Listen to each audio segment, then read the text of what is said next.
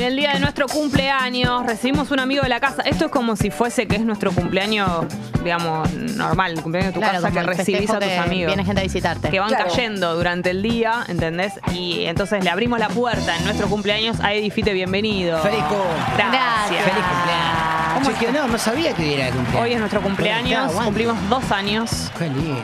Así que estamos aquí celebrando. Por eso un oyente nos mandó una pasta frola con Estaba viendo y de hecho iba a preguntar a qué se debía, así que Claro. listo, bárbaro. Ahora, ahora A eso. entramos. Hermoso. Sí, Claro, sí, vamos a darle. Sí, ¿cómo estás, Eddie? Bien, bien, bien, bien, tranquilo. La verdad que tranquilo. eh, medio como, como pasando una especie de, de- saliendo de un huracán, eh, creo, espero. Pues fue el, el estreno de la, de Ah, la sí, serie el sí. 25. De la serie de eh, Ricardo serie de Ford. Ricardo Ford, vale para aclararlo. Sí. Eh, y fue todo un, un huracán del que, te- del que en realidad traté como no de mantenerme alejado, sino porque no valía la pena que, estuviera demasiado en el medio, ¿viste? Porque suscita como mucha conversación y peleas o polémica, como se le dice. Y medio que fue más una cosa de, de estar medio ermitaño, para no quedar, eh, en el, viste, entre la policía y los manifestantes cuando empiezan a volar los Sí, piedrazos. sí. Pero hay un poco que te lo imaginás, ¿no? Eso igual, como con ciertos temas. Uno va a imaginarse como esto va a tener cierta polémica por acá. Total. Esto. Y más vos, vos que además, eh, como usas las redes, digamos, no es, no, es- no es que sos alguien que Es ajeno. hace un laburo, Claro. escribe un libro, no sé qué, y se aísla, sino que estás en contacto. No, ni tal cual, tal cual, tal cual. Y, de hecho fue como un poco más ese el ejercicio que empecé a hacer, como de, de desconectarme lo máximo posible. Creo que no solamente tiene que ver con la serie, creo que tiene que ver con todo, de haberme dado cuenta que, que de repente uno está, viste, con la cabeza así medio pesada, pensando en cosas que vos decís, ¿por qué mierda estoy arrojado con esta boluda? O cosas de una misma, boludo, desde, no sé, desde pelos que te salen en la nariz y te mirás al espejo Sí. y te odias y agarras Instagram y ves cosas que, eh, que las sentís superadoras a lo que vos sos y te empezás a sentir un sorete muy temprano. Sí. O el teléfono lo agarrás antes de mear, o por lo menos yo. Sí, cuando me levanto. Sí. Claro. Entonces de entrada, viste, te estás metiendo caca en la cabeza y no sé si necesariamente caca, pero hay un gran porcentaje, eh, depende también la red social. Y empecé a cortar un poco con eso, yo creo que el año pasado, no, no, no es que haya tocado fondo con nada, ni mucho menos, pero momento me di cuenta que estaba todo el tiempo con un peso en la cabeza y dije, bueno, se va a venir el estreno de la serie Ricardo, que yo calculo que va a ser eh, para- para peleas, conversaciones, discusiones, polémica, etcétera. Y ahí empecé, viste, como medio a, a- a irme o alejarme un poco. O a chummear de vez en cuando. Eh, Eddie Fite, que es quien está acá con nosotros, eh, es el que hizo la pata, todo lo que fue la pata de la investigación para la serie. Estuviste como toda la previa, digamos, tu laburo termina cuando se estrena la serie. Exactamente. Sí, tengo, tenemos una productora que es una especie de sello periodístico, es lo que me tiene como obsesionado. Estoy dedicado como las 24 horas, los 7 días a la semana a eso, eh, tomando cerveza con fuentes y, y colegas, viste, viendo a ver qué hay, porque... eh, no, no sé si les pasa, pero a, me- a me- a medida que va pasando el tiempo y que se. Sobre todo después del 2020, cuando todo el mundo se terminó de meter Sí. full Netflix, a- eh, Star Plus, Amazon, la plataforma que fuera, eh, está mucho esto de la serie de. No, tenés que hacer una serie de esto. O escuchaste historia, pues esto tiene que ser una película, Sí. bla, bla, bla. Eh, y medio que hace un par de años, te diría tipo 3, 4, empezamos a tomarnos como un poco en serio eso con, con mi socio, la productora se llama Hecho por Nadie, como un sello periodístico independiente. Sí. Y lo que hacemos básicamente es, es como laburar investigaciones o nuestras o de otros y otras periodistas eh, y los formateamos y los vendemos a, plataformas. buenísimo. Y La, la, la regozamos, es un bardo y, y el primero de esos laburos fue Ricardo, que casualmente era, era nuestro. Habíamos arrancado con eso, con las obsesiones que viste que tenemos uno cada uno de nosotros, sí, Mm. nosotras. Como que te enganchás con un tema, no sabes por qué. A mí me pasó con Ricardo, no es que yo fuera un gran consumidor de Sí. eh, periodismo de espectáculos o de teatro Mm. de calle Corrientes o de temporada. Y, hay algo en las historias, viste, que siempre Sí. como que a uno se le impregna ahí en la piel y te vas quedando como conectado. Y, y la verdad que ese, ese, ese modelo que empezamos a hacer con Ricardo, que era, tomemos cervezas y cafés con gente que lo haya conocido. Pim, pim, pim, pim. Y cuando te querés acordar, viste, habíamos pasado los 50. Y ahí empezamos a formatear, bueno, la serie puede ser así y así, y van a hablar tal y tal. Eh, y fue, es como ir pasando el tiempo in- investigando, básicamente. Y, eso fue lo que hicimos. Y después nos asociamos con, con 2020 Films, que es una, productora de cine y de publicidad, eh, que nos daba la sensación que podía darle eh, la impronta que estábamos imaginando para todo lo que habíamos ido averiguando, que se salía un poco de lo que estábamos, por lo menos nosotros dos, yo y mi socio Fer, eh, acostumbrados a escuchar de, de Richard. Y, y ahí te das cuenta que cuando las cosas tienen un sello personal, no por, por nosotros en particular, tú sé, yo, ye, tú sé, yo, Sí. Ali, o sea, el que fuera, eh, ahí las cosas se toman de otra manera, y más cuanto Sí. más las avanzás. Pues se queda todo en el comentario de hay que hacer una serie de o una película de, y no empezás a escribir y a hacer cositas, y nada, queda en el olvido. Sí. La historia de, de Ford tiene una particular, o sea, fue una vida corta, Sí. de alguna manera, pero tiene cosas que, era lo que yo te decía un poco fuera de aire, eh, que daba la sensación de ser como una vida frívola, alguien que tenía como, bueno, hablar todo el tipo de guita, qué sé yo, pero había algo mucho más que eso y me parece que ustedes lo lograron eh, mostrar eh, No muy claro. No, y además es, es como que yo pensaba cuando la veía, es la manera más sensible en la que se puede contar la vida de alguien así. Sí, sí, sí, Eh, sí. Y creo que eso debe haber sido el atractivo para, para un- hacer una investigación sobre la vida de él. Es que creo que nos sensibilizaba, creo que, que pasaba un poco por, por ahí la mano. Eh, si, uno se- si vos mirás la serie, por ahí de repente hay 12 fuentes de 217. Sí. Entonces siempre es como una especie de, de recorte que vos decís, Obvio. uy, mirá, me faltó. Nosotros nos enamoramos particularmente de Ricardo hace, hace un tiempo. Bueno, yo me empecé a meter en, en club de fans y no sé qué, y charlando con, con chicas y chicos que lo seguían desde el 2008 y no sé qué.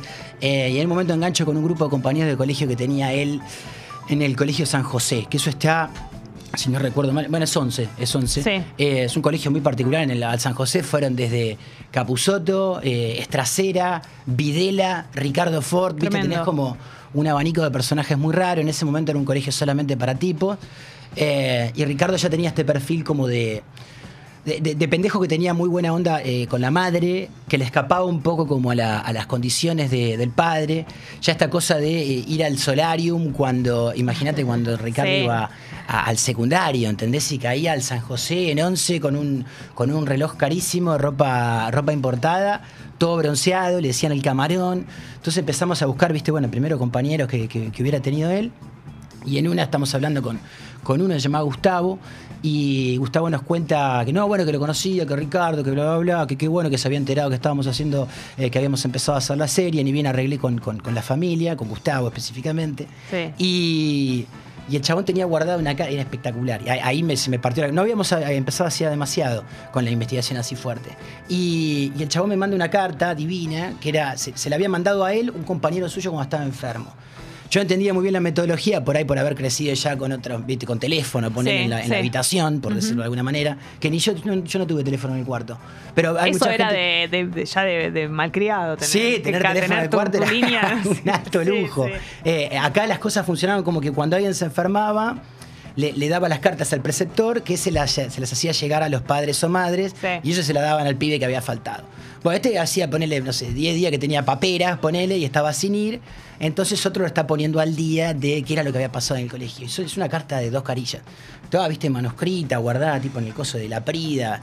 Eh, y le cuenta que habían estado, bueno, lo que había pasado en los últimos 10 días, que había avanzado mucho la obra de fin de año, de- del, eh, ¿cómo se llama? Drama, no sé cómo se le dirán en el... la- la- la- la- Sí, como la horita de fin de año. Sí, la muestra, la muestra. muestra de fin de Sí. año, ahí está. Bueno, que Ricardo había propuesto que tenía que ser eh, Jesucristo superestrella.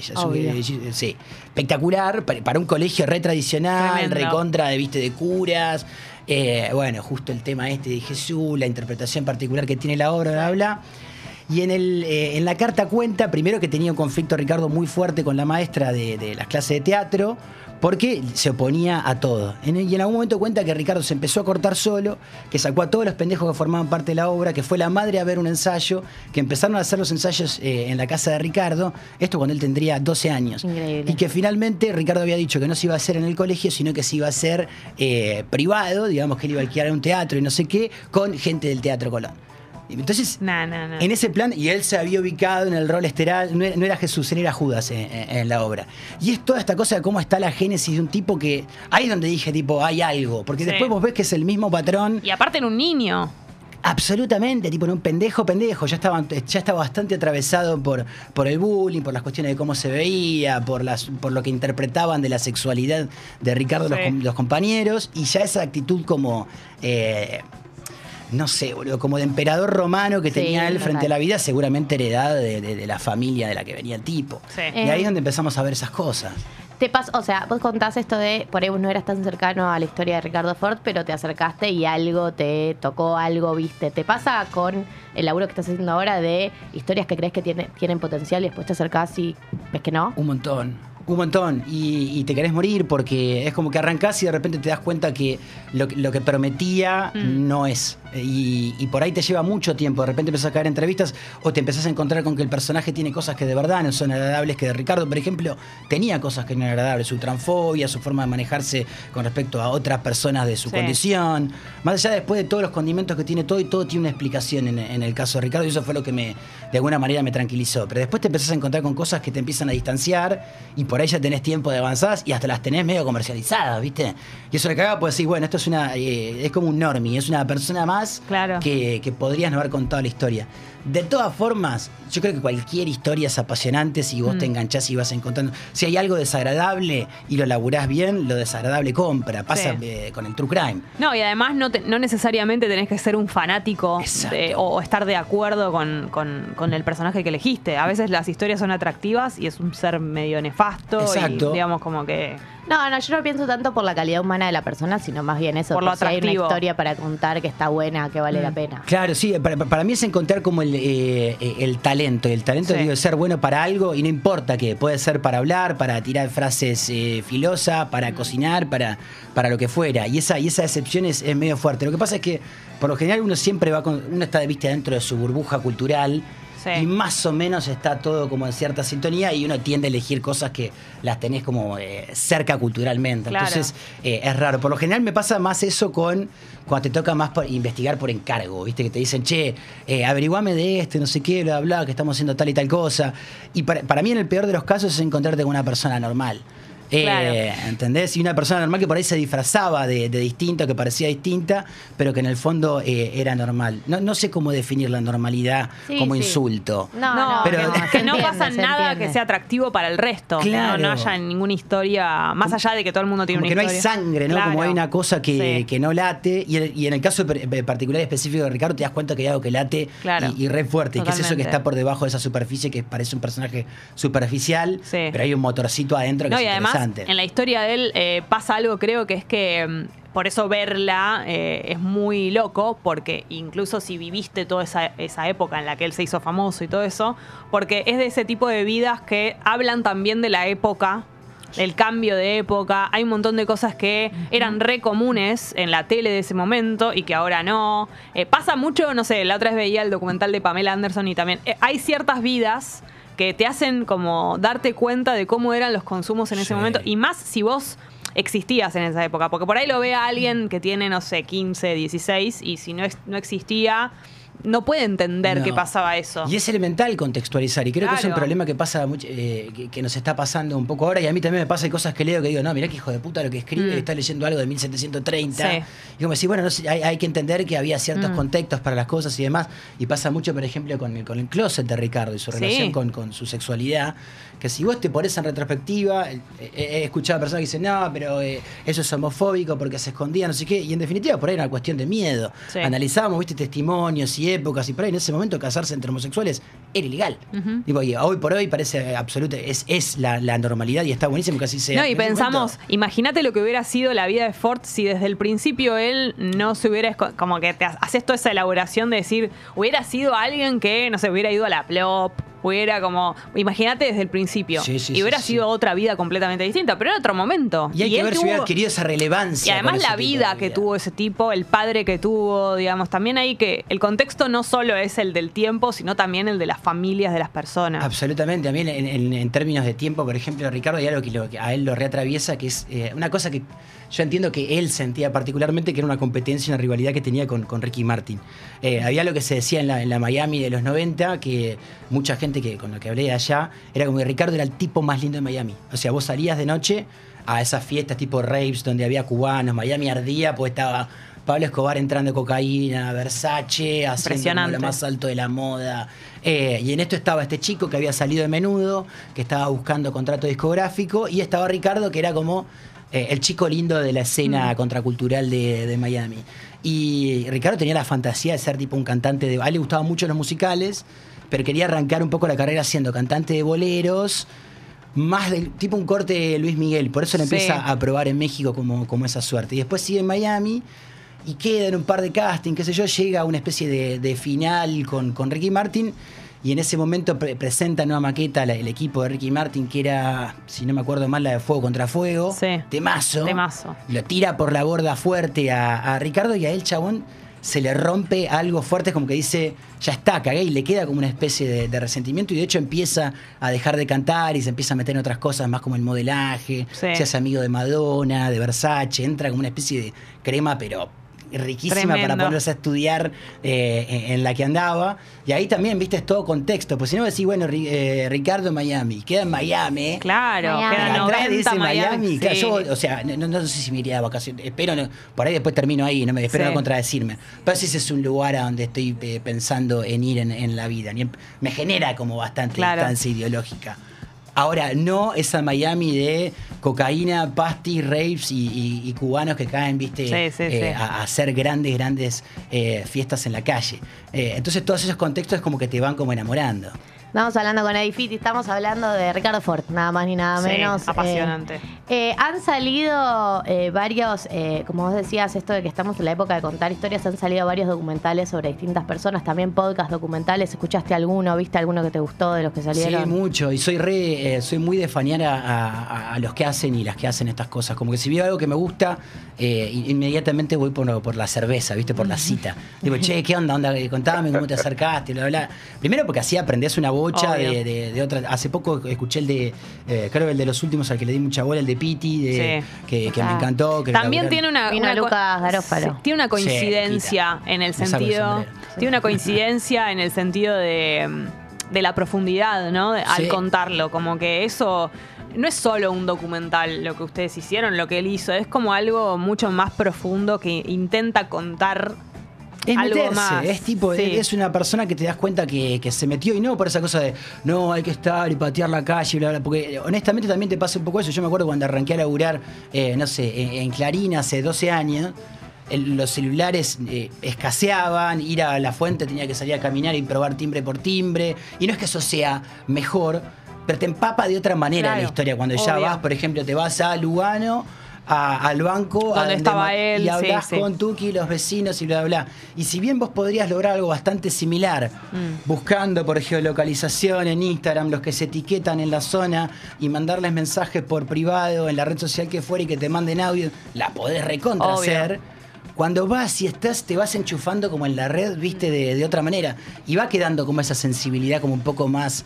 Eh, que, que- que se ve como un poco menos careta, como que la tocaste como un poco menos de, Sí. de afuera. Y creo que esa de Piti, hay- bueno, no sé, hay un montón, no quiero ser. eh, eh, No, a nosotros también nos gustó mucho la de Sí, Pitti. También, bueno, entonces Y tiene la ejemplo cuota funciona. y tiene la cuota también de lo de lo artístico, digo, más allá de lo real, de ir al lugar y todo eso. Ustedes le intentaron también en el de Piti como una digo, encuentro similitudes en esto también, que es la parte como más poética en un sentido, como de gente que se quiso parecer a él, Sí. como no sé, hay algo que no es solo documentar y estar en el lugar, que tiene mucho valor, pero además la cuestión el adornito, ¿viste? Sí. Esa cosa como que, que- que termina de completar un poco la idea. Sí, eso es lo que tiene de podcast, yo creo que te da la oportunidad de, de ser un poco como más, más crudo y de poder hacerla, de poder hacer realidad las cosas. Eh, el, el terreno audiovisual todavía en la, en la plataforma que fuera es como que es recontra complejo. Por eso de repente empiezan a aparecer podcasts que vos decís, eh, por, por ahí no sé si es tan fácil comercializar una serie Claro. de eh, Piti para la tele. Es como que Sí. es medio un bardo, porque entras como, Sí. bueno, es una persona que está procesada, con Ah, estas bueno, claro. condiciones. Y A de ver. esta otra manera la podés hacer Claro. y podés contar la historia, no sé si como es, pero por lo menos como la vio una persona o varias personas que estuvieron ahí adentro conviviendo con, con parte de esa historia. Sí. No, y, y pienso también en el caso del Piti, eh, algo de lo que vos decías recién, Eddie, de contar algo de una persona que no te gusta, que es, eh, a ellos parten del asesinato. Y, Claro. y el primer capítulo Bueno, bien, claro. es todo con la familia del hombre asesinado, eh, porque no podés esquivar, eh, por más que el Piti...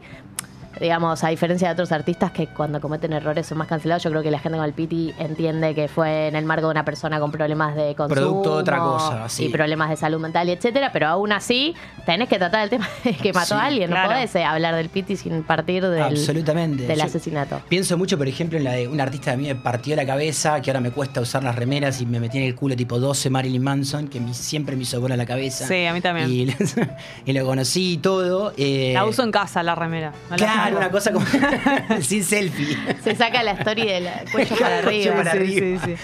Eh, y ahí también, a mí, es como, no, no sé si está bien lo que voy a decir, pero también me apasiona que ese, que ese tipo sea un monstruo. Mm. De, de la misma manera que me, me apasiona, eh, y quiero contextualizar la palabra pasión, es como que me engancha o me atrapa la Sí, historia Nadie te va de a tal. cancelar acá Hay- porque digas eso, de quédate Pero tranquila. tipo Dahmer, ponele. Yo no sé si te, te convertís en un asesino serial porque te, te atrape la historia de un asesino serial. Me pasa lo mismo con Manson de, ah, mirá la música de este monstruo. Y encima también era un monstruo, digo. Eh, bueno, eh, Lucrecia Martel lo dijo hace poco con lo de Polanski, cuando le preguntaron. ¿Qué dijo? Eh, Viste que estaba todo este debate si tenían que pasar las películas de Polanski Sí, sí, o no, sí. porque tiene esta denuncia de violación y etcétera. Y ella dijo que ella justamente le parecía interesante ver las obras que hacía una persona, así que como que había material para analizar, que ella no estaba a favor de que dejen de ser reproducidas. Que es como que es- desconocer, desconocerlo sí. Sí. sería un error. Tipo, eh, este es Polanski. Y miren". además vamos a decir la verdad, ninguno de nosotros creía que Manson, ¿qué nos imaginábamos que hacía? En, eh, Y bueno, tengo que ser muy inocente para creer sí. que su vida es que, que iba a ordeñar vacas y no sé, No, que no. como que Te imaginabas. Y Pero es como que podías, también, y tampoco podía ser una- que no. Podía ser podrías que no. encontrarte podía con esa... ser que no, pero también es alguien que nos imaginábamos que por lo menos eh, contra- contrariado estaría, de Sí, ahí sí, para, sí. para arriba. De ahí partí, pues no sé, Claro. si vos te- eh, una historia de mí me vuelve loco, creo que la escribió eh, Juli, que la, escri- la- la- la leí hace poco de, mm, de Ricky Espinosa. Sí. Por ejemplo, otro personaje de, de este corte. También, si vos te metés ahí, Totalmente. vas a empezar a pisar púas por todos lados, pero me parece que está bueno, no hay que Sí. escaparle como eh, a- al peligro de los relatos, sino de hecho contarlo, que se sepa, que se converse y punto. Tipo, no van a tampoco terminaban agregándose, No, eh, no. estuvo encerrada en una pecera de vidrio seis meses una mujer. No, no. no, no, es eso, pero entender cómo podés terminar en esa. Eso es lo que me, me, me divierte. me Obvio, por supuesto. Absolutamente. por supuesto. Eh, Eddie, somos, somos 9 y 58. ¿Algo para este año que quieras adelantarnos? ¿Algún ¿O algo que se personaje pueda? del que estés ¿O atrás? No se puede nada. Eh, no, es todo. Mira, ahora estoy laburando mucho con, que- con la historia de otro personaje que es Chilabert, por ejemplo. Uh. Eh, recontra personaje, también súper espinoso, candidato a, a presidente de, eh, de Paraguay, ahora con unas ideas eh, bastante particulares, eh, con las que no estoy para nada de acuerdo, pero otra vez volvemos Sí, a lo mismo, sí. ¿entendés? O sea, es un personaje que de repente tiene declaraciones homofóbicas y etcétera y demás. Pero de repente empezás a estudiar el personaje y es como el gran villano de, de los 90 de las personas que consumieron fútbol. Y me parece, a mí las historias así como de, de- de villanos me, me seducen Sí. de, de alguna manera. Y bueno, estoy por estrenar mi película, bueno, estoy por estrenar mi película, la vengo diciendo hace como cuatro años, un largometraje documental que hicimos con, con el equipo de, de Nadie, dirigida por, por mi socio, que es la historia de Viviana González, una karateca trans que tiene una historia zarpada. Y estamos en un par de festis ahí viendo a ver cómo termina la, la movida y espero tener como la- una vida karateca se llama. Y espero, la, la próxima, cuando, cuando esté, les digo y me vengo acá y les Sí, cuento volvés esa de una. Me encantaría. Me encanta. Me encantaría. No, aparte pienso que los tiempos del cine son así, es decir, estoy por estrenar y son cuatro años y, Y eso me estoy es parte. acostumbrando, Y boludo, no sí, termina sí, sí, sí. nunca nada. Claro. Es un quilombo. Eddie, gracias por haber venido en el día de nuestro cumpleaños. Feliz y- cumple, carajo. Y Gracias. felicitaciones por toda la, la investigación y por el laburo. Y a ustedes por el cumpleaños. Eh, gracias Drami, feliz cumple. Gracias Tommy, feliz cumpleaños por dos, porque encima es el cumpleaños realmente. Y gracias Pupi, feliz cumple. Gracias por el juego y, por, y feliz cumple por estos dos años. Gali, feliz cumple. Feliz cumple, Jessy. Mañana no va a ser nuestro cumpleaños. No. Mañana, el, El día jueves, después ¿no? de tu cumpleaños siempre es el peor día de tu Sí, vida. pero es día de amigas prestadas. Pero es día de amigas prestadas, así que eso es lo importante. Gracias por todos los mensajes, fueron muy lindos, muy tiernos desde muy temprano. Y nos Sí. encontramos mañana, jueves a las 8. ¡Adiós! Esperemos. Thank you.